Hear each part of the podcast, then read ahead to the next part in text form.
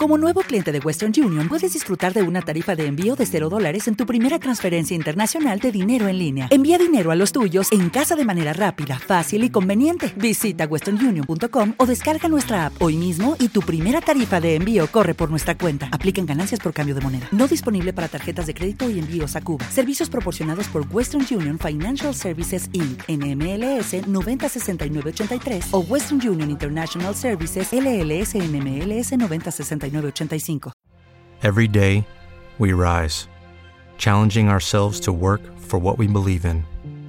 At U.S. Border Patrol, protecting our borders is more than a job, it's a calling. Agents answer the call, working together to keep our country and communities safe. If you're ready for a new mission, join U.S. Border Patrol and go beyond. Learn more at cbp.gov/careers. Soy María Raquel Portillo. Probablemente me conozcan con el nombre que me impuso mi abusador, Mari Boquitas. Cuando apenas tenía 15 años, me casé con Sergio Andrade, el exitoso productor que lanzó la carrera de Gloria Trevi y que resultó ser un abusador sin escrúpulos. Voy a contar esa historia por primera vez sin interrupciones. No vengo a contar mi versión, vengo a contar mi historia. En boca cerrada. Escúchalo en tu plataforma de podcast favorita.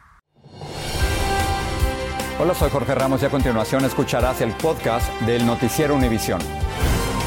El programa de noticias de mayor impacto en la comunidad hispana de Estados Unidos. Buenas tardes. Una nueva caravana de migrantes que salió este domingo desde Tapachula, en Chiapas, se dirige a la Ciudad de México para continuar, Jorge, hacia la frontera norte. Y lo hacen a pesar de las restricciones migratorias de Estados Unidos. Esta caravana supera las 3.000 personas que caminan en precarias condiciones y exigen justicia por los migrantes fallecidos hace poco en Ciudad Juárez. Entre tanto, el secretario de Gobernación, en representación de Andrés Manuel López Obrador, ausente por COVID, dice que México es un país de puertas abiertas. Jessica Cermeño tiene todos los ángulos. Comenzaron a caminar antes de que apareciera el sol. Y algunos, como Michelle Calderón, cargan a sus espaldas su vida entera. Porque estábamos esperando los papeles, pero mucho cuesta que salgan. Por eso, otra vez, unos 3.000 salieron juntos de Chiapas este fin de semana en caravana hacia el norte. Desde un punto donde ya hay más de 40.000 extranjeros ahogándose por un permiso humanitario que les permita llegar a la frontera estadounidense. Y muchos caminan hasta sin agua, porque atrás ya no hay nada. Yo no tengo casa ni donde, donde vivir en Honduras. Mi casa me la quemaron. Y como el fuego hace un mes también se llevó la vida de otros 40 caminantes en la estación migratoria de Ciudad Juárez, hoy en esta peregrinación los ausentes son los agentes migratorios. Pero aunque no estén ellos aquí bajo temperaturas de más de 100 grados Fahrenheit, también hay quemaduras golpes de calor, este, empiezan a desmayarse, se les baja la presión. Es que este Via Crucis en México ya se volvió eterno, porque esta es de las últimas salidas de la pobreza del planeta. Es un país de puertas abiertas. Y aunque el gobierno mexicano sigue asegurando que sus derechos son respetados, aquí la realidad que nos cuentan es otra. Sí, inmigración se subió al autobús y no bajaron porque dijeron que el CPGUAN no, no, no es ningún permiso para nada. Por eso marcharon con las cruces de los muertos en Juárez exigiendo justicia. Los organizadores de la caravana consideran que esta vez hay unos 500 niños en este movimiento y aseguran que caminarán todos los días al menos unas nueve millas hasta alcanzar su primer objetivo. Aunque hoy votaron por quedarse apenas 42 millas al norte de la frontera con Guatemala, esperando que les den permisos y transporte para viajar, la única esperanza es que los niños sigan sin darse cuenta de que faltan más de 1100 millas para ver el río Bravo. Es que me dolían los pies, por eso me fui a jugar. En Huehuetán, Chiapas, México, Jessica Cermeño, Univision. Vamos a pasar a Honduras con la angustia de una familia que no sabe exactamente si uno de los suyos, que fue en busca del sueño americano, murió en el camino. Algunos informes no confirmados indican que el joven habría muerto asfixiado en un vagón de tren cuando iba a Texas, pero sus familiares no tienen certeza de que falleció y le están pidiendo a las autoridades ayudarlos a terminar con esta incertidumbre. Claudia Mendoza habló con los padres del inmigrante. El 24 de marzo, dos migrantes hondureños fueron encontrados sin vida en el vagón de un tren en Uvalde, Texas, junto a 15 sobrevivientes más. Solo quedó mi pobre hijo. De la vida. A miles de kilómetros de distancia en Honduras, localizamos a Manuel Irías, el angustiado padre de Orbin Irías, uno de los dos hondureños que habrían fallecido en ese tren. Al gobierno de Estados Unidos que lo ayuden también a poder repatriar a mi hijo, para poderlo traer para acá. Está muerto, pues. Que tiene enterrado en su país. Esta familia lleva un mes de zozobra porque Orbin salió de este pueblo el 22 de febrero, pero unas horas antes del trágico incidente del 24 de marzo en Ubalde, jamás les volvió a hablar. Hasta el momento, varios compañeros de viaje de origen hondureño se han contactado con la familia de Orbin para confirmarles que el joven sí iba en el tren. Algunos incluso les han dicho que allí falleció. Esa información ha hecho que esta familia permanezca en incertidumbre, pero en medio del dolor guardan una esperanza.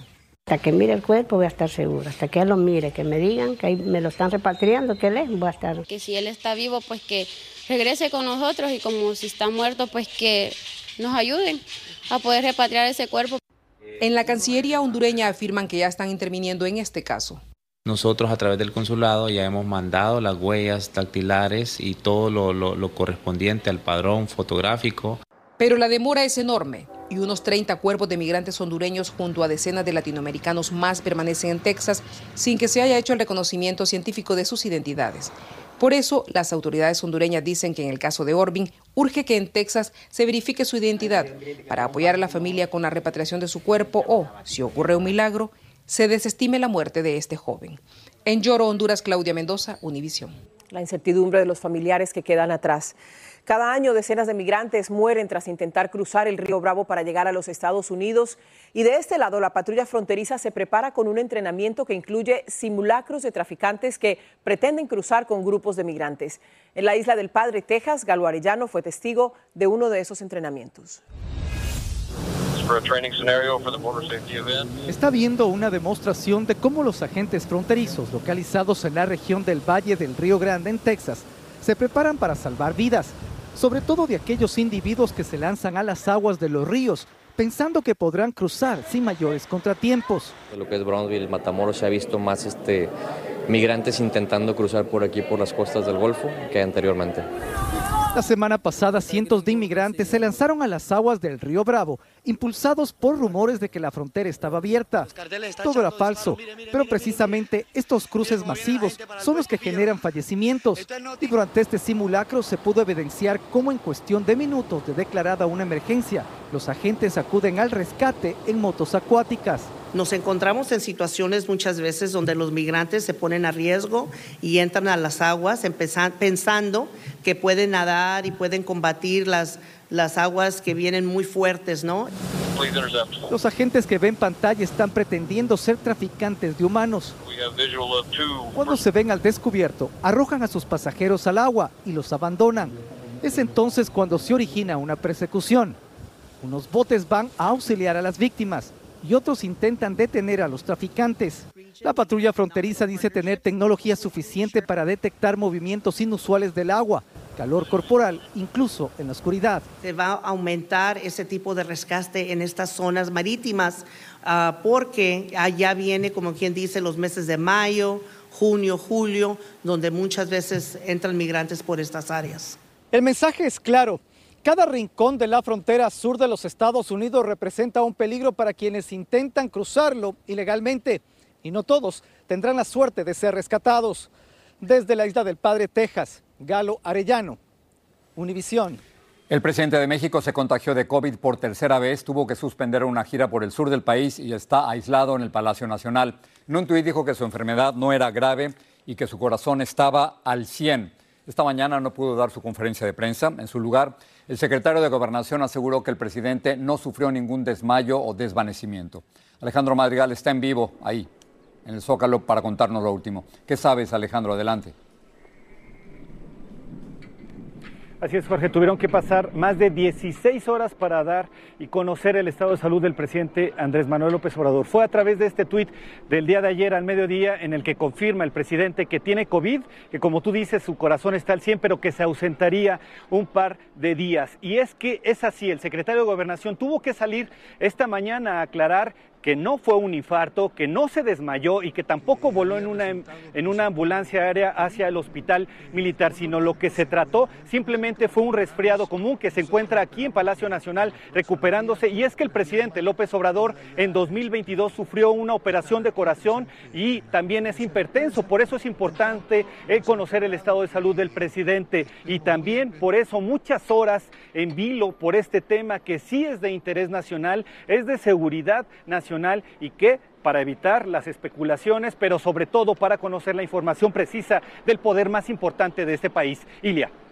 Muchísimas gracias Alejandro. Y otro indicio de que el COVID sigue entre nosotros es una nueva variante del virus que se ha propagado por unos 20 países, incluido Estados Unidos. Esta variante se manifiesta principalmente con irritación en los ojos y aunque es contagiosa, no es letal. Vilma Tarazona habló con expertos sobre los síntomas y sobre cómo protegerse.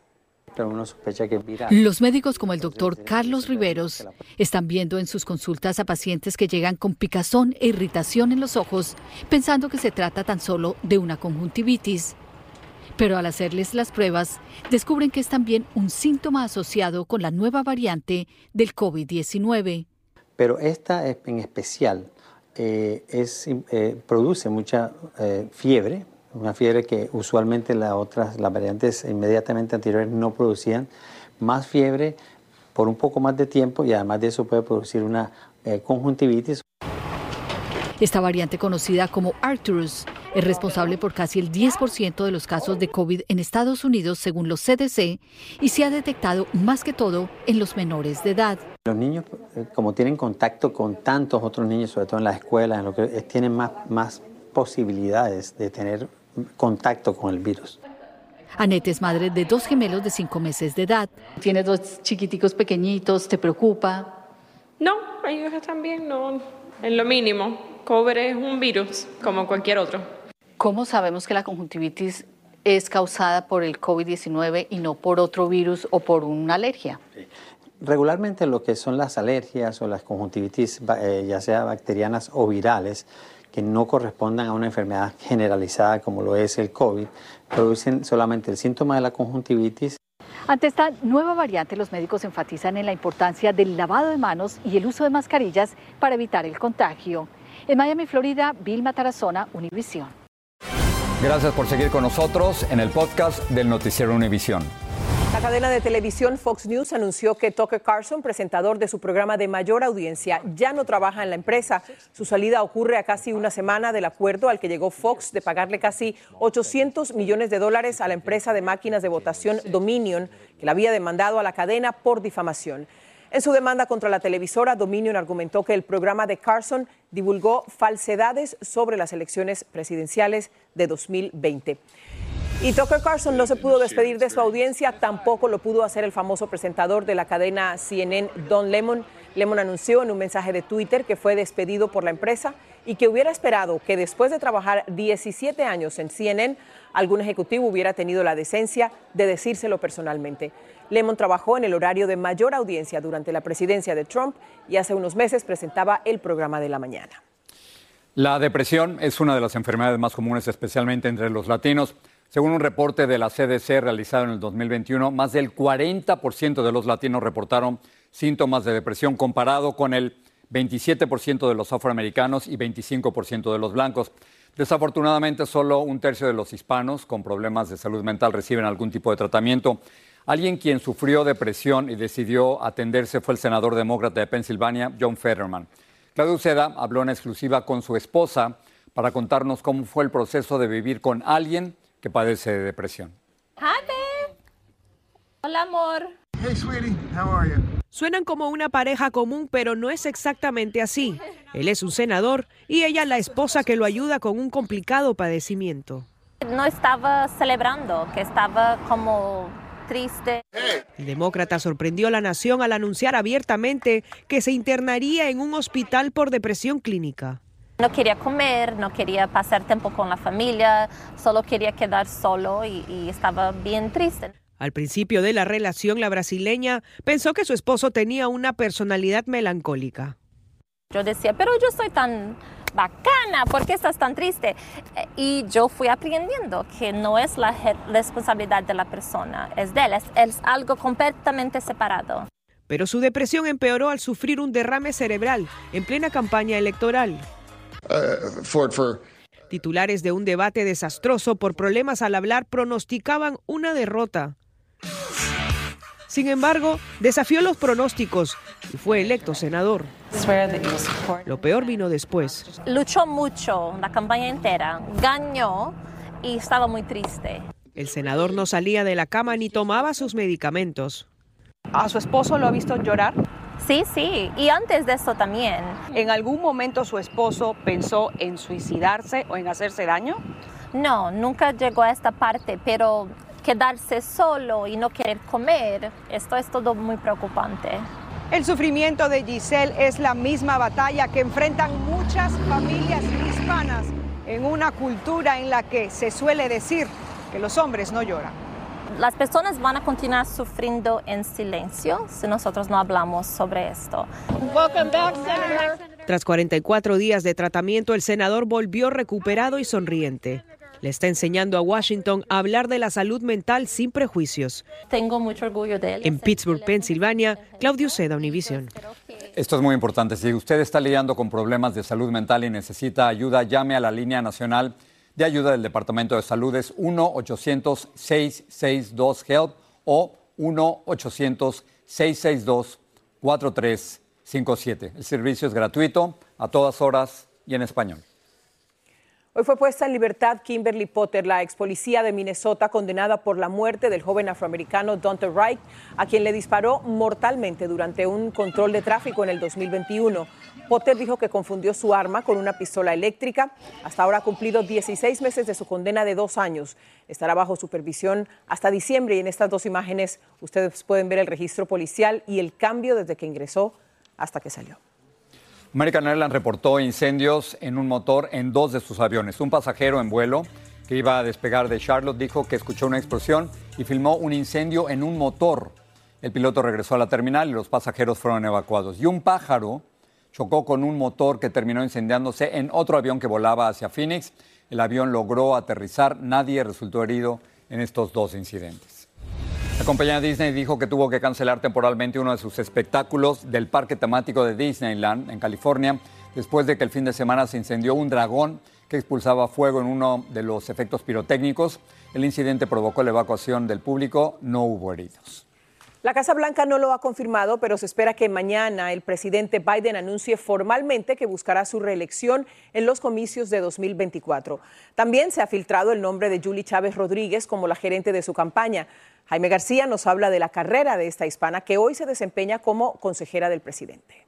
Mi nombre es Julia Chávez Rodríguez. Positivas expectativas ha provocado el aparente voto de confianza del presidente Joe Biden para que Julia Chávez Rodríguez sea la encargada de su campaña para su reelección en 2024. Jamás hemos tenido un hispano manejar una campaña nacional ah, para la presidencia de los Estados Unidos y esto refleja la confianza que el presidente tiene en Julie Chávez Rodríguez. La actual directora de Asuntos Comunitarios de la Casa Blanca es nieta del líder campesino César Chávez e hija del incansable exdirector de la Unión de Trabajadores Agrícolas, Arturo Rodríguez. Con una trayectoria de servicio a la comunidad hispana, desde adolescente decidió participar en el terreno político. Ella contó que un día fue a Sacramento y visitó con su familia a la oficina de un legislador. Y empezó a desarrollar la historia y dijo, y de ahí me fijé que quiero estar involucrado en la política. Y dijo, y esa oficina era la oficina de Antonio Villarragosa. En 2016 Chávez Rodríguez trabajó en la campaña para el Senado de California y en 2020 en la campaña presidencial de la actual vicepresidenta Kamala Harris. La verdad es empezó mucho antes de la campaña ah, de Kamala Harris. Ah, ha trabajado ah, con campañas políticas por años. Y quienes la conocen señalan que ha forjado su propio camino, honrando el legado de César Chávez. Siempre tiene una sonrisa cuando te, se encuentra con uno y alguien que respeta las opiniones que uno ofrece. Expertos políticos señalan que el nombramiento de Julie Chávez Rodríguez es el reconocimiento del presidente Joe Biden al liderazgo de una joven política hispana y sobre todo el reconocimiento de que el voto hispano jugará un papel esencial en la reelección del presidente Biden. En Los Ángeles, Jaime García, Univisión. En Perú, el expresidente Alejandro Toledo pasó su primera noche preso tras ser extraditado de Estados Unidos para responder a acusaciones de corrupción ante la justicia de su país. Se le acusa de recibir 30 millones de dólares en sobornos de la constructora brasileña Odebrecht. El presidente Biden y la primera dama, la doctora Jill Biden, le rindieron tributo a las maestras que fueron reconocidas, Jorge, como las mejores del país. Y entre ellas, por supuesto, hay latinas que son inmigrantes, que llegaron hace muchos años a este país y también hijas de inmigrantes. Todas, eso sí, tienen en común su pasión por la educación, como nos cuenta Pedro Rojas desde Washington. Rosa Floyd es una maestra inmigrante originaria de Guadalajara, México, y es una de las tres educadoras bilingües que hoy fueron honradas como las mejores maestras del país por el presidente Biden, junto a la primera dama Jill Biden y el secretario de Educación Miguel Cardona. Floyd lleva décadas enseñando en el estado de Oregon y dice sentirse muy orgullosa de su labor. Y estoy agradecida con toda la gente que ha iluminado mi camino, que me ha enseñado, que ha trabajado a mi lado. Fabiana Parker es originaria de Brasil y recientemente fue reconocida por el gobernador de Virginia, Glenn Youngkin, y hoy logró también ser elogiada por la pareja presidencial. Yo llegué de Brasil de, un, de, una parte muy pobre de mi país y estoy aquí. Entonces se puede, cuando se quiere se puede hacer todo. Entonces luchen, continúen luchando por su educación. Cristina Andrade Meli de Missouri, quien nació en un hogar de familia inmigrante, fue reconocida por sus esfuerzos en conectar a la escuela con la comunidad. El presidente espera que estos reconocimientos sirvan de estímulo a otros maestros en el país. Cuando oyen a la maestra, las maestras y saben que hay posibilidad que ellos puedan seguir adelante y que, que tienen nuestro apoyo también. Rebecca Peterson de Oklahoma fue también reconocida como la mejor maestra del país. En Washington, Pedro Rojas, Univisión. Los trabajos más importantes y menos reconocidos. Así es, su labor es tan, tan importante. En mi casa tengo dos. Mi mamá fue maestra. ¿De verdad? Sí, y una de mis hermanas también. Y que tú sabes lo importante que es. Claro que sí. Bueno, con ellas terminamos. Gracias por estar con nosotros. Buenas noches. Así termina el episodio de hoy del podcast del Noticiero Univisión. Como siempre, gracias por escucharnos.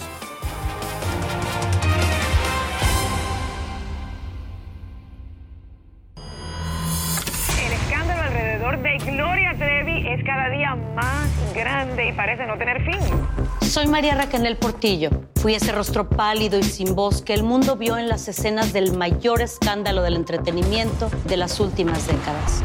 No vengo a contar mi versión, vengo a contar mi historia. Ya es hora de abrir la boca. En boca cerrada. Escúchalo en tu plataforma de podcast favorita.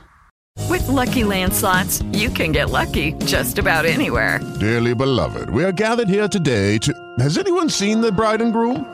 Sorry, sorry, we're here. We were getting lucky in the limo and we lost track of time. No, Lucky Land Casino, with cash prizes that add up quicker than a guest registry. In that case, I pronounce you lucky. Play for free at LuckyLandSlots.com. Daily bonuses are waiting. No purchase necessary. Void where prohibited by law. 18 plus. Terms and conditions apply. See website for details. Okay, round two. Name something that's not boring. A laundry? Ooh, a book club. Computer solitaire, huh?